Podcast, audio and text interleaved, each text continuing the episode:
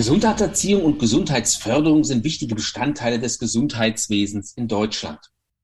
Die Bundeszentrale für gesundheitliche Aufklärung verfolgt seit ihrer Gründung 1967 das Ziel, Gesundheitsrisiken vorzubeugen und gesundheitsfördernde Lebensweisen zu unterstützen. Und die BZGA ist mit ihren Plakaten untrennbar mit der Kommunikation im öffentlichen Raum verbunden.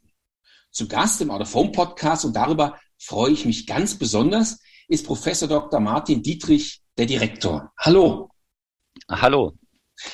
Herr Dietrich, das kommunikative Spektrum der BZGA ist ja sehr breit gefächert. Alle Themen, derer Sie sich annehmen, sind extrem wichtig. Was ist, wenn man das überhaupt so sagen kann, der Schwerpunkt der Arbeit der BZGA?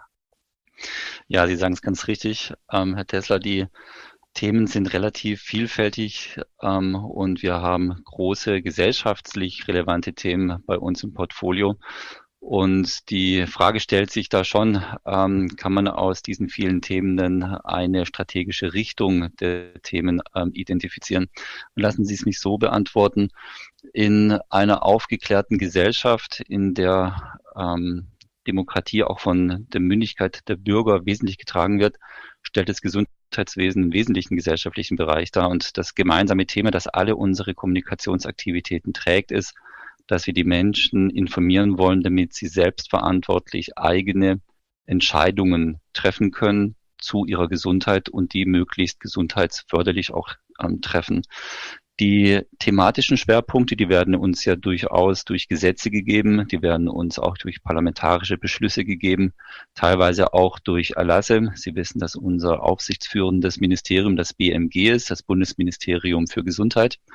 Und ähm, aus diesen Themen heraus ähm, geht immer der Anspruch, dass die Kompetenz der Bevölkerung im Umgang mit spezifischen Gesundheitsthemen gestärkt werden soll. Und das ist unser Anspruch ähm, und das zieht sich durch alle unsere Themenbearbeitungen, die wir kommunikativ auch begleiten, hindurch.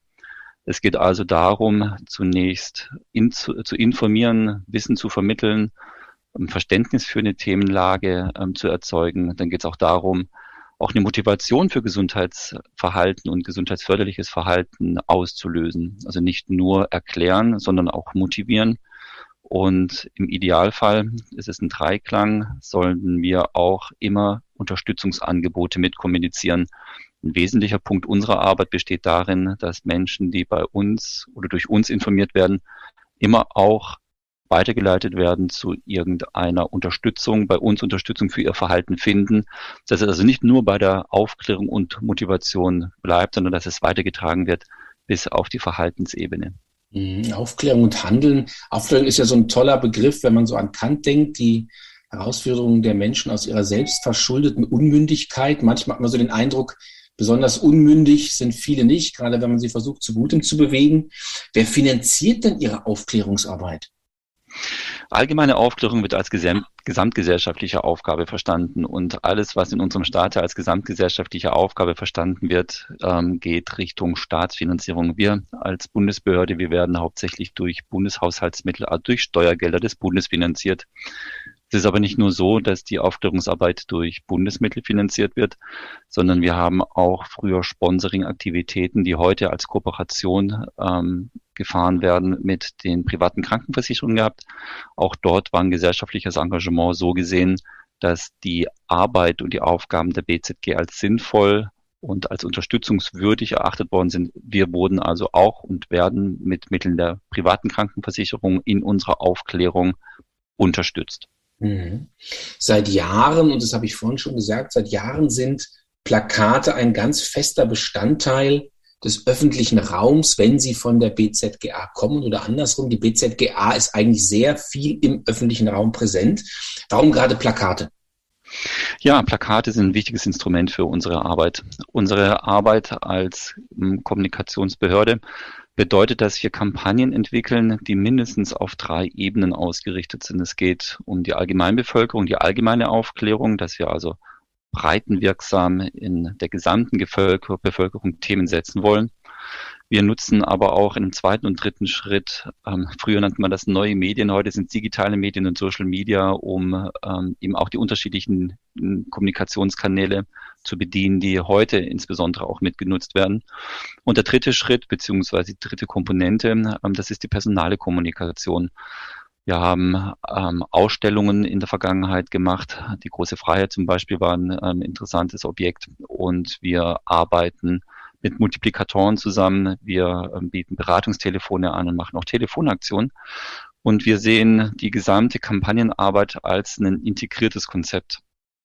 Die Themen, die gesamtgesellschaftlich relevant sind, die werden durch breite öffentlichkeitswirksame Maßnahmen gesetzt und auch immer wieder gesetzt, um das in Erinnerung zu rufen, was wichtige Themen sind. Ähm, Liebesleben möchte ich da zum Beispiel nur kurz erwähnen, dass früher Gebets keine Chance war. Und diese Themen immer wieder zu platzieren, in der Allgemeinbevölkerung zu verankern, klar zu machen, hier ist ein gesellschaftlicher Konsens, dass ein Thema wichtig ist und für das Aufmerksamkeit erzeugt wird, das macht diese Grundaufmerksamkeit aus. Und das wird insbesondere auch durch Plakate in äh, der gesamten Bundesrepublik eben auch signalisiert.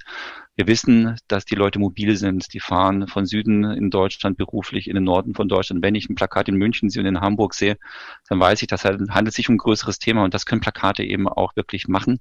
Man kommt ja, wenn man jetzt aus dem Zug ähm, steigt zum Beispiel, nicht an den Plakaten irgendwie vorbei, sondern man sieht sie und ähm, man ist dem ausgesetzt. Und das macht eine Bedeutung aus. Und das ist eine Grundvoraussetzung dafür, dass überhaupt ein Awareness geschaffen wird, dass wir dann über weitere Kommunikationskanäle in spezifischen Themen dann auch mit unterschiedlichem Gewicht, aber dass wir das dann über unterschiedliche Kanäle verlängern und ähm, entsprechend in die Zielgruppen auch spitze noch reintragen. Plakate sind an der Stelle also ein wichtiger, ein integraler Bestandteil von integrierten Kommunikationskonzepten und das Thema integrierte Kommunikationskonzepte ist ja das, was wir in den letzten zwei Jahren auch gelernt haben, ist wichtig. Ja, und da haben die Plakate einen wichtigen Standbein, also sind für uns ein wichtiges Standbein. Und ja, wir bekommen oftmals auch immer wieder die Frage, ist Plakat noch zeitgemäß? Und ich sage, ja, Plakat ist definitiv zeitgemäß. Und weil wir diese Fragen manchmal auch aus einem politiknahen Bereich, wenn nicht sogar aus der Politik bekommen, ähm, ist meine Reaktion auch immer die, ja, Plakate werden wahrscheinlich dann erst ihre Bedeutung verlieren, wenn wir in Wahlkämpfen keine Plakate mehr sehen. Und ich glaube, das wird niemals der Fall sein. Experten sagen ja auch, Out of Form ist das letzte verbliebene Massenmedium, wie, wie Sie gerade beschrieben haben, wo man einfach nicht dran vorbeikommt. Sie erreichen mit Ihren Kampagnen, das haben Sie gerade auch schon gesagt, die Gesamtbevölkerung, manchmal ja aber auch für bestimmte Sachen sehr spitze Zielgruppen. Ist Außenwerbung aus Ihrer Sicht vor allem Reichweite oder ist Außenwerbung manchmal auch Targeting?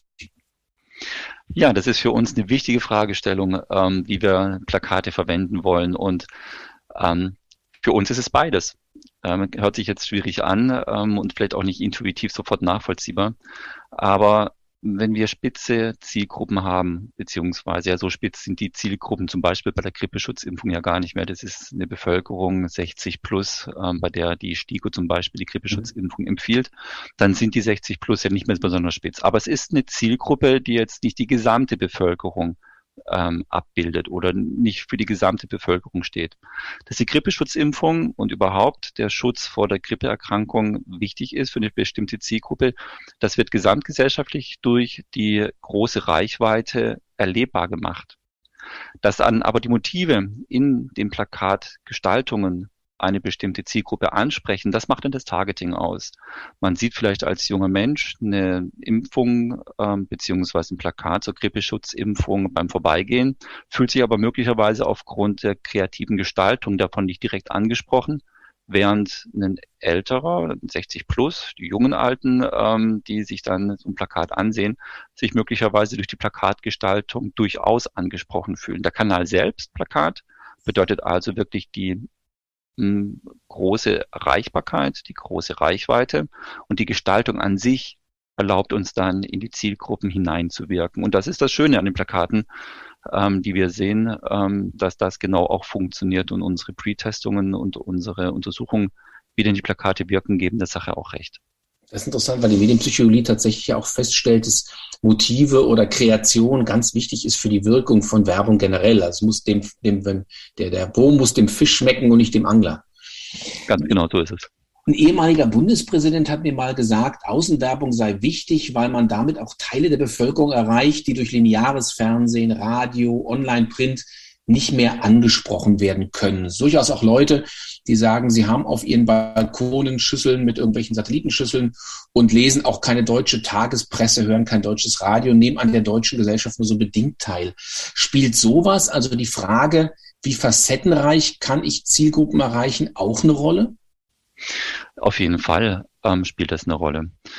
Hm, Sie sprechen ein Thema an, das wir in den letzten beiden Jahren in der Corona-Pandemie mit einer gewissen Sorge auch beobachtet haben. Und ähm, ich, seitdem ich in der BZGA bin, ähm, seit 2016 hm, versuche auch zu platzieren, dass wir in einem gesellschaftlichen und medialen Wandel leben. Und was Sie gerade angesprochen haben, dass es Bevölkerungsgruppen gibt, die sich ein kleines bisschen abkoppeln von dem, was in den, nennen wir es mal Leitmedien, mhm. wenn es überhaupt noch gibt, gesprochen wird. Ja, das ist ein Problem. Also der gesellschaftliche Wandel, äh, Wandel, ähm, den nehme ich so wahr, dass wir eine Fragmentierung in der Gesellschaft haben. Es gibt immer kleinere Interessensgruppen, immer kleinere Gruppierungen. Und ähm, ja, die Akzeptanz von Instanzen, ähm, das Anerkennen von sozialen Normen und Werten, das wird immer mehr in Frage gestellt. Das halte ich grundsätzlich gesellschaftlich nicht für problematisch, weil das Infragestellen von Normen, von Regeln und von Instanzen bedeutet ja auch immer Weiterentwicklung für eine Gesellschaft. Wir erleben aber, dass das Infragestellen von Instanzen auch immer mehr mit der Forderung nach dialogorientierter Kommunikation verbunden ist. Und ähm, das, denke ich, ist ein gesellschaftlicher Wandel, der durch die medialen Entwicklungen auch noch vorangetrieben wird. Durch die Social-Media-Aktivitäten haben wir die Leute immer mehr in ihren Echoräumen, in ihren Bubbles ähm, und die Algorithmen in Social Media, die machen ja, dass man mit den Informationen gefüttert wird, die man sucht. Wir kennen die Algorithmen nicht, aber jeder kennt die Erfahrung, die er macht, wenn er in Social Media aktiv ist, dass er auf irgendwelche wundersamen Weisen, so wundersam sind die natürlich gar nicht, dann auch die entsprechenden Vorschläge, Anregungen, Empfehlungen bekommt. Und das macht ja gerade die Blase, die Bubble aus. Mhm. Inspiration, Unerwartetes, Dinge, die einen vielleicht überraschen, werden auf die Art und Weise in den Bubbles immer weniger wahrscheinlich. Und das mh, hm, unterstützt ja diese Fragmentierung sowohl in den gesellschaftlichen Auffassungen als auch im Mediennutzenverhalten. Und ich finde, was Plakate machen, Plakate machen ähm, genau hier einen Gegenpol auf. Das sind Dinge, ähm, die einem begegnen, wenn man aus der Haustür tritt, wenn man ähm, auf die Straße geht, ähm, wenn man reist. Das sind Dinge, die man als, ja, wie soll man das beschreiben, als externer Impuls, als eine Inspiration auch verstanden werden können. Und wir haben die Hoffnung, wir sind überzeugt davon, dass wir über solche massenmediale Ansätze, die uns in Plakaten auch noch geblieben sind, auch die Chance haben, in diese Bubbles reinzukommen, also Bubbles auch zu brechen ähm, mhm. und zu inspirieren. Und äh, weil es eben keine Leitmedien mehr gibt, ähm, keine hauptsächlich genutzten Medien, die alle gleichermaßen konsumieren, ist das über so eine Außenwerbung immer noch ein Weg, den man finden kann, um auf Themen aufmerksam zu machen, Wahrnehmungsmuster auch zu brechen, ähm, um dann Aufmerksamkeit für bestimmte Themen zu generieren, die man aus der eigenen Bubble heraus vielleicht gar nicht mehr so sehr auf dem Schirm hat. Und das muss immer wieder passieren. Ähm, das kann nicht immer nur einmal passieren das bleibt so eine Art Daueraufgabe und das, denke ich, ist für die Themen der BZGA relevant und wichtig. Sehr relevant. Wenn man so Ihre Kampagnenkreation auch anguckt, dann hat man den Eindruck, das ist alles so aus einem Guss. Also Sie haben Autophone, Sie haben irgendwie Online, Sie haben dann Social Media, Sie haben auch Prospekte, Flyer teilweise. Man hat den Eindruck, dass Sie schon sehr virtuos auf der crossmedialen Klaviatur spielen. Ähm, das heißt, sie gucken schon sehr genau hin, welches Medium, welche Funktion, welchen Touchpoint sozusagen, welche Funktion innerhalb so einer, sage ich mal, Medienrezeption von Zielgruppen hat. Ja, das ist äh, integraler Bestandteil unserer Arbeit. Integrierte Kampagnen, wir haben sie früher die drei Ebenen-Modelle äh, genannt, ähm, sind wirklich wichtig, um einen Effekt auszuüben. Wir gehen davon aus, das ist ein bisschen älter schon und muss in der heutigen Zeit ein fließend weiterentwickelt werden und weitergetrieben werden. Aber wir gehen davon aus, dass mindestens drei Berührungspunkte mit dem Thema notwendig sind, um überhaupt einen bleibenden Eindruck zu hinterlassen. Ob es jetzt A, Außenwerbung, B, digitale Kommunikation, Social Media ist und dann C, in dem persönlichen Gespräch oder in der personalen Kommunikation, wie wir es nennen. Ähm, das sind drei Berührungspunkte, die man mindestens braucht. Ich glaube, das ist ein zwischen, dass es tatsächlich mehr sind als nur diese mhm. drei. Und integrierte Kampagnen äh, machen genau diesen Effekt. Also wir versuchen über unterschiedliche Berührungspunkte, neben dem Plakat natürlich digitale Kommunikation, Social Media, mh, auch in personaler Kommunikation, auch in dialogorientierten Kommunikation ähm, Themen aus verschiedenen Perspektiven auf die Leute zulaufen zu lassen. Und die Menschen ähm, sind sensibler für Themen, die aus einem unterschiedlichen Kontext ihnen immer wieder begegnen. Wiedererkennbarkeit zu einem bestimmten Thema ist da zentral.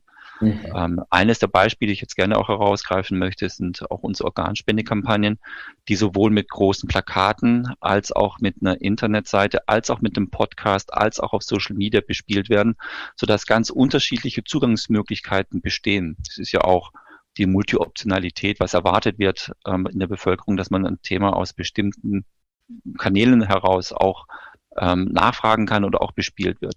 Bedeutet also, integrierte Kampagnen ist ähm, das, was die BZGA in der Vergangenheit geübt hat und was wir tatsächlich in Zukunft noch deutlich stärker ausweiten müssen, weil ich schon angesprochen hatte, gesellschaftlicher Wandel, mhm. ähm, fragmentierte Kommunikation und dergleichen und Medien. Wir werden auch mehr in die dialogorientierte Kommunikation gehen müssen. Ich glaube, einer der wesentlichen Aspekte, die wir in unserer Kommunikation mit aufgreifen müssen, ist, den Leuten auch eine Stimme geben zu können, die gehört wird und auf die geantwortet wird. Und das ist ein Weg in die integrierte Kommunikation hinein, der uns hoffentlich aus diesem Dilemma, dieser fragmentierten Kommunikation auch ein bisschen herausführt und dass die Leute hm, wahrnehmen, dass diejenigen, die kommunizieren, wie die BZGA, wie eine Aufklärungsbehörde auch tatsächlich an einem Dialog und einem Austausch interessiert ist Ganz einfach, um auch wieder die Nähe zu der Bevölkerung mhm. herzustellen. Das ist wichtig, den Staat nicht zu weit wegrücken zu lassen oder die Nähe zu den Menschen wiederherzustellen. Und das ist meiner Ansicht nach wesentliches Ziel von integrierten Kampagnen, in dem dieser crossmediale Mix ähm, alle Kanäle bedient ähm, und im Ende aber darauf hinausläuft, dass auch ähm, das Dialogische stärker fokussiert wird. Mhm, Sie haben es gerade eben schon angesprochen. Einige der Kampagnen sind ja tatsächlich nicht nur sehr prominent, sondern gibt schon ganz, eine ganze Weile. Also kennt ein Limit zur Alkoholprävention, die diversen Impfkampagnen, die sie haben, die Sexualaufklärung, Liebesleben oder eben der Welt-AIDS-Tag sind ja alles Sachen, die uns eigentlich die letzten, ja, man muss sagen, Jahrzehnte eigentlich begleitet haben. Wie wichtig ist es denn, dass Sie als BZGA solche Themen immer wieder und wieder präsent machen? Ja, es gibt zwei Aspekte, die hier eine Rolle spielen. Ich hatte einen alten ähm, akademischen Lehrer, der mir mal gesagt hat, Lernen ist ständiges Wiederholen. Mhm. Das, da ist was dran. Also Themen, die einem ähm, selber aus dem eigenen Impuls heraus nicht unbedingt immer so präsent sind, die ähm, dauernd zu wiederholen, ähm, das macht eine Erinnerungswirkung. Deswegen ist es wichtig. Wichtig ist aber auch, dass wir natürlich im Laufe der Jahre gibt AIDS keine Chance. Der Vorläufer von Liebesleben ist in den 1990er Jahren erst groß geworden und davor auch schon gestartet. Ähm, da wachsen auch Generationen aus diesem Thema raus und neue Generationen mhm. in dieses Thema hinein. Themen wandeln sich auch in ihrer ähm, in ihrer Wertung, sie wandeln sich in ihrer Perzeption. Ähm, die Ansprache und die Botschaften, wie sie formuliert werden, die wandeln sich mit den Generationen. Es muss immer wieder angepasst werden.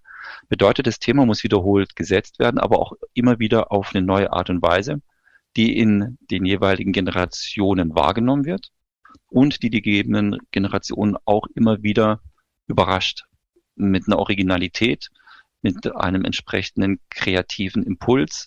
Und das wieder zu wiederholen und immer wieder zu wiederholen, ähm, das ist eine Aufgabe, die in langlaufenden gesellschaftlichen Lernprozessen einfach wichtig sind.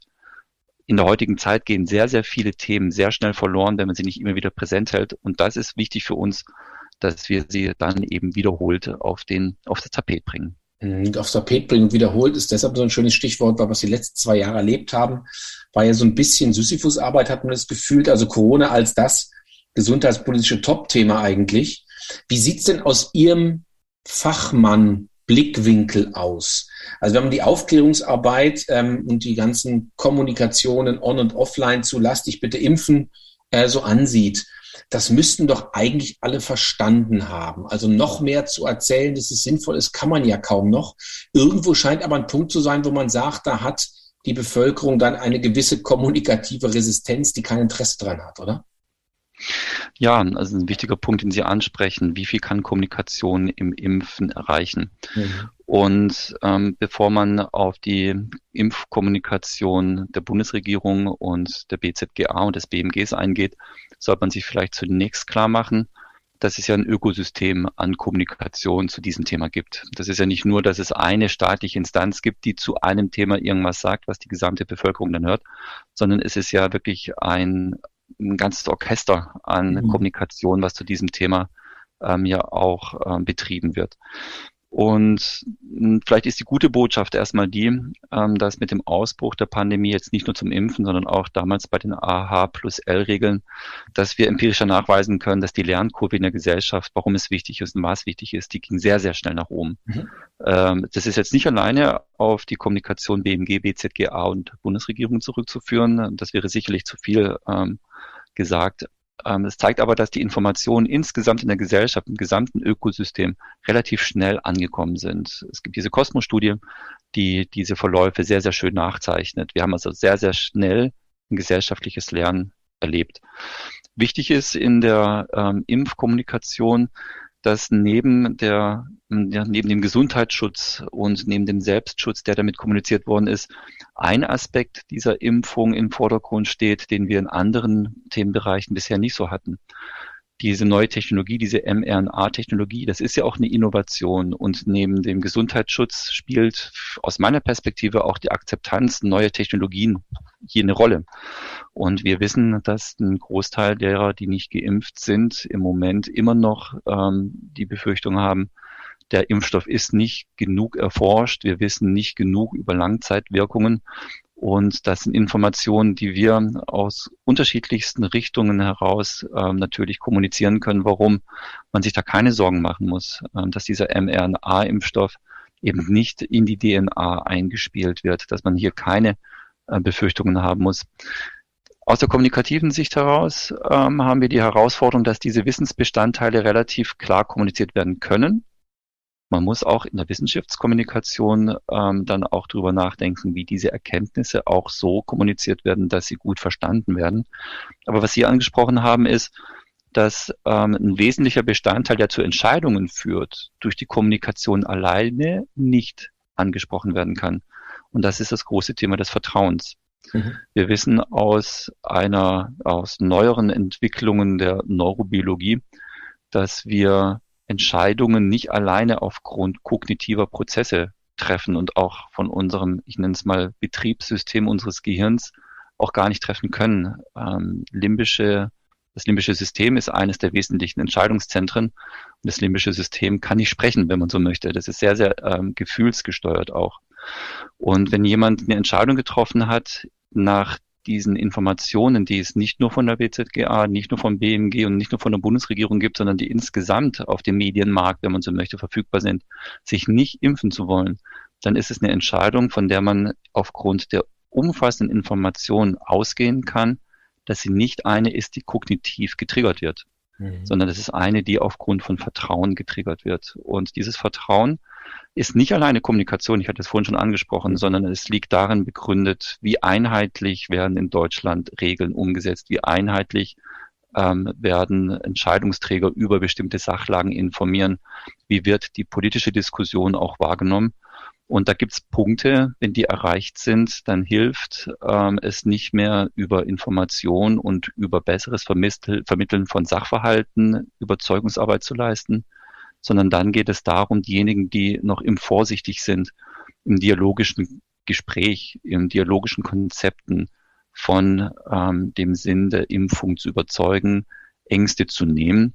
Und da muss man dann vielleicht auch sagen, dass ab einem gewissen Punkt massenkommunikative Mittel, die man so von der Bundesebene aus auch gut spielen kann, dass diese Mittel dann ausgeschöpft sind. Und dann muss es darum gehen, die Kommunikation vor Ort, dialogorientiert mit den Möglichkeiten, die die Bundeszentrale zum Beispiel hat, zu unterstützen, ähm, dass man Argumentationshilfen liefert, um den Dialog vor Ort zum Beispiel in den Kommunen zu unterstützen. Das ist dann der Weg, in den die Kommunikation meiner Ansicht nach dann hineingeht.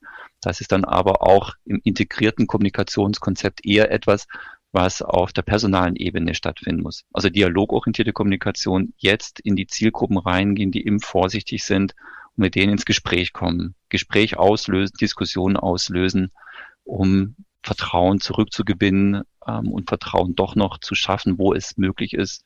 Das ist jetzt die kommunikative Herausforderung ist auch wieder dann eine Sisyphus-Arbeit, aber glaube ich ja aller Ehren wert, wenn man sagt, gemacht haben sie in Anführungszeichen, was sie konnten, was man so kommunikativ kann.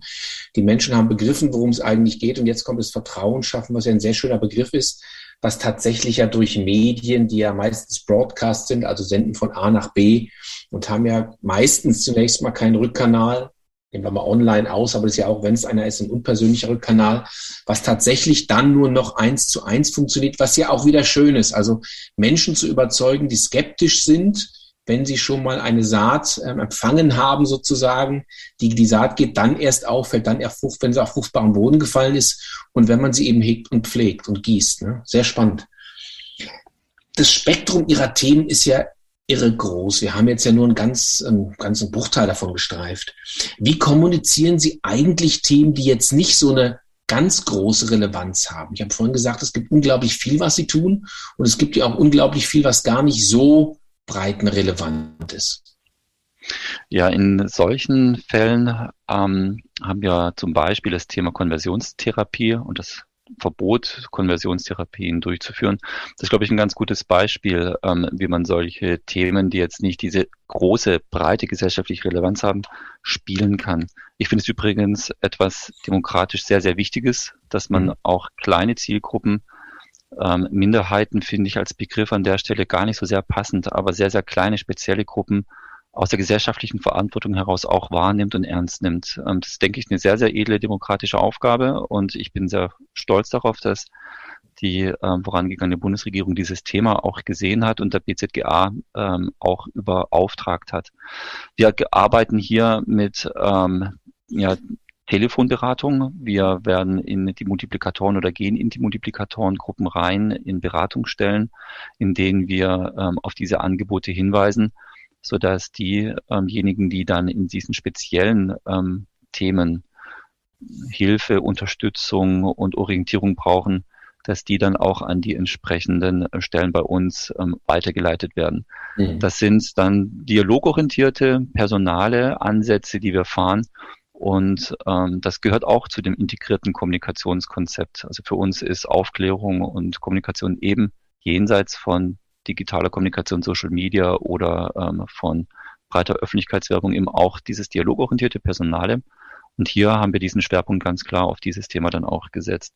Vielleicht, wenn Sie mich noch einen Schritt zurückgehen lassen, weil ich vorhin gesagt habe, ähm, dass diese ähm, dialogorientierte Kommunikation jetzt hier ein Schwerpunkt ist und Sie haben das so schön dargestellt. Man muss die Saat auf einen vorbereiteten Boden fallen lassen, damit sie aufgeht, muss sie hegen und pflegen. Das ist genau der Punkt, ich würde gerne noch ergänzen wollen, dass ähm, die breite Kommunikation auch bei der dialogorientierten Kommunikation auch ständig ähm, mitgefahren werden muss. Es ist eine Frage der Gewichtung und keines des Entweder-Oders. Das ist mir ganz, ganz wichtig. Ähm, bei diesen speziellen Themen, die wir gerade jetzt ähm, aber besprechen, da ist möglicherweise auch diese Breitenwirkung möglicherweise sogar auch kontraproduktiv, mhm. so dass wir hier ähm, auf die sehr speziellen Angebote für die Multiplikatoren und dann auf sehr individuelle dialogorientierte Angebote setzen.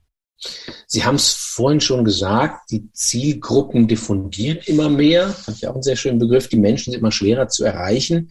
Wie wird denn die Arbeit der BZGA in so einer digitalen VUCA-Welt, die sozusagen immer mehr von Unsicherheiten der, der, der, der Zielgruppen und der einzelnen Menschen geprägt ist.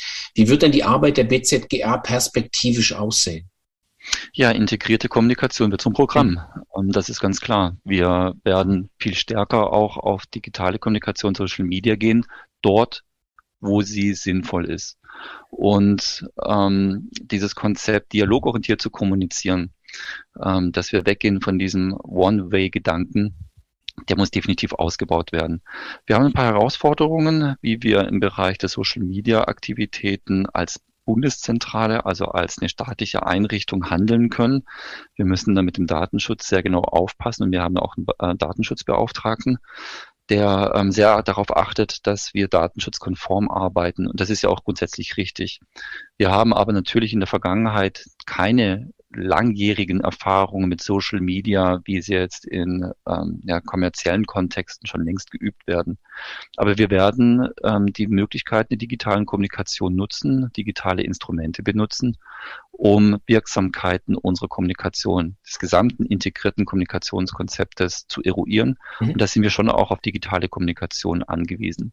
Der Charme, den wir dabei aber sehen, ist der, dass einer unserer wesentlichen Ansätze, kommunikationsaktiven Aktivitäten, Aufklärungsarbeiten immer unter Berücksichtigung der betroffenen Gruppen zu entwickeln, dass wir das jetzt auf eine digitale Ebene heben können, die sehr viel schneller ist. Sie haben gerade gesagt, VUCA World, ähm, also Volatilität, Ungewissheit, Komplexität und Ambiguität. Das ist was, was in der Kommunikation natürlich noch viel schneller um sich greift als in dem Rest der Gesellschaft, der sich auch immer schneller bewegt. Und unsere Herausforderung wird sein, unsere Kommunikationsstrukturen, die wir bis jetzt eigentlich auf langlaufende gesellschaftliche Lernprozesse ausgerichtet haben, dazu zu befähigen, schnell, agil, und zwar agil im eigentlichen Sinn, nicht als Modewort, sondern wirklich agil in Zusammenarbeit mit den Zielgruppen Themen auch zu entwickeln. Wir müssen dafür Strukturen vorhalten und die entsprechenden Mittel haben, um entsprechend dialogorientiert im partizipativen Kontext Themen zu entwickeln. Wir haben die BZGA im September letztes Jahr organisatorisch dafür genau neu aufgestellt. Es gibt einen neuen Kommunikationsbereich, einen ganzen Stabsbereich, den ich für diese integrierte Kommunikation vorgesehen habe.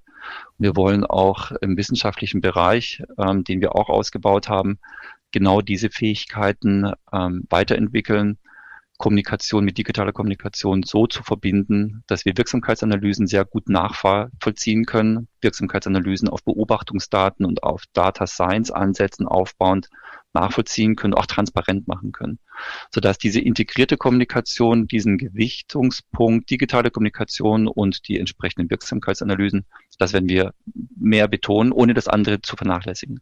Mhm. Und ja, das heißt, ähm, im Bereich dialogorientierte Kommunikation zu gehen, Wirksamkeiten nachzufassen und partizipative Ansätze auf ein digitales Level zu heben. Ähm, das wird ähm, uns in der BZGA insgesamt auch für die Gesundheitskommunikation des Bundes in den nächsten Jahren viel stärker begegnen. Mhm. Das klingt, wenn ich Ihnen Komplimenten machen darf, sehr durchdacht.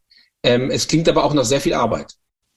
Ja, das ist tatsächlich sehr viel Arbeit, ähm, aber das ist auch das Schöne daran. Ähm, so viel Arbeit bedeutet auch viel gestalten zu können und mitgestalten zu können. Wir sind mit den relevanten Akteuren, die ja eine Rolle spielen, in einem sehr engen Austausch. Wir haben durch die Corona-Pandemie und durch den kollaborativen Ansatz unserer Arbeit sehr viel gelernt. Kollaborativer Ansatz meint, dass die BZGA, auch wenn sie dafür kritisiert worden ist in der Corona-Pandemie und auch in der Impfkommunikation gar nicht so sichtbar gewesen zu sein, stimmt an der Stelle meiner Ansicht natürlich nach überhaupt nicht. Wir sind genauso mit unserem Logo auf ähm, Ärmel hoch ähm, vertreten gewesen wie auf unseren anderen Kampagnen auch. Aber wir haben dann eine sehr be interessante Beobachtung gemacht, äh, und zwar die Zusammenarbeit äh, zwischen dem BMG, dem Robert-Koch-Institut und der BZGA. Das ist auf eine kollaborativen Art und Weise geschehen, die ich Behörden an sich zunächst gar nicht zugetraut hätte. Und die Art und Weise der Zusammenarbeit, auch mit den Agenturen, ähm, die war sehr agil, die war sehr schnell, die war sehr reaktionsschnell. Ähm, und ich glaube, die Informationsstände und die Verbreitung des entsprechenden Wissens über Corona, auch über die Impfung, auch die kritischen Diskussionen, die geführt worden sind, die haben wir sehr gut auffangen können. Die, der Kommunikation in dem Medienstrang ist sehr schnell gefolgt worden. Und ein wesentlicher Punkt, den die BZGA wahrnimmt und die wir, den wir auch ausbauen werden, ist, dass Gesundheitskommunikation eben nicht alleine nur verhaltenswissenschaftliche Gesundheitsmodelle sind, sondern Gesundheitskommunikation bedeutet in der heutigen Welt auch Medienmanagement in einem ganz großen Bestandteil. Und wenn die Gesundheitskommunikation auf dem Auge des Medien- und Kommunikationsmanagements oder medienkommunikationswissenschaftlich eher blind ist, dann bleibt es unvollständig. Also die Gesundheitsverhaltensmodelle der Sozialpsychologie sind essentiell, die sind wichtig, aber sie sind lange nicht die gesamte Geschichte. Und wenn wir in der BZGA den Ansatz auch mit Medienmanagement und Kommunikationsmanagement ansetzen, ergänzen, dann wird daraus eine Geschichte, die auch in einem agilen Ansatz mit den entsprechenden wissenschaftlichen Grundlagen zu einer Wirksamkeit kommen wird, die wir vielleicht früher noch gar nicht gesehen haben. Und das ist vielversprechend. Viel Arbeit, wie Sie vorhin gesagt haben, aber auch viel Gestaltungsmöglichkeit. Und wenn die Pläne aufgehen, dann glaube ich, dass wir die BZGA, wenn wir es jetzt aus der Perspektive der Werbewirksamkeit betrachten, ähm, dass die BZGA mit diesen Ansätzen sicherlich auch ein Schrittmacher in Deutschland sein wird. Super interessant. Wenn Sie sich als BZGA etwas von den Außenwerbern wünschen könnten, wie können wir Sie denn für das, was Sie vorhaben, optimal unterstützen? Ja, die Ideen, die integrierte Kommunikation vorantreibt, die Möglichkeiten, ähm, crossmedial wiedererkennbar zu sein.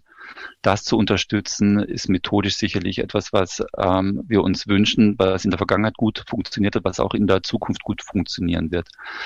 Ähm, es gibt da, glaube ich, zwei Dinge, die mm, mir am Herzen liegen. Das eine ist, rein methodisch gesehen, dass es uns gelingt, die crossmedialen Verknüpfungen gut wirksam werden zu lassen, dass jemand, der ein Plakat sieht, ähm, auch ähm, wirksam auf weiterführende Kommunikationsangebote und Unterstützungsangebote weitergeleitet wird. Das Zweite, ähm, jenseits der Methode, ist die Kreation. Ich glaube, die dauernde Herausforderung, das ist aber natürlich auch ein Teil der ähm, Schaltenden, also auch die Aufgabe der BZGA. Wir müssen es schaffen, mit unseren Motiven und mit unseren Platzierungen auch Wahrnehmungsmuster zu stören, Wahrnehmungsmuster zu brechen, Trends nicht zu folgen, sondern auch Trends zu setzen. Und das ist natürlich schwierig vom Kanal alleine ähm, zu verlangen, aber ähm, ich glaube, das wäre ein wichtiger Punkt.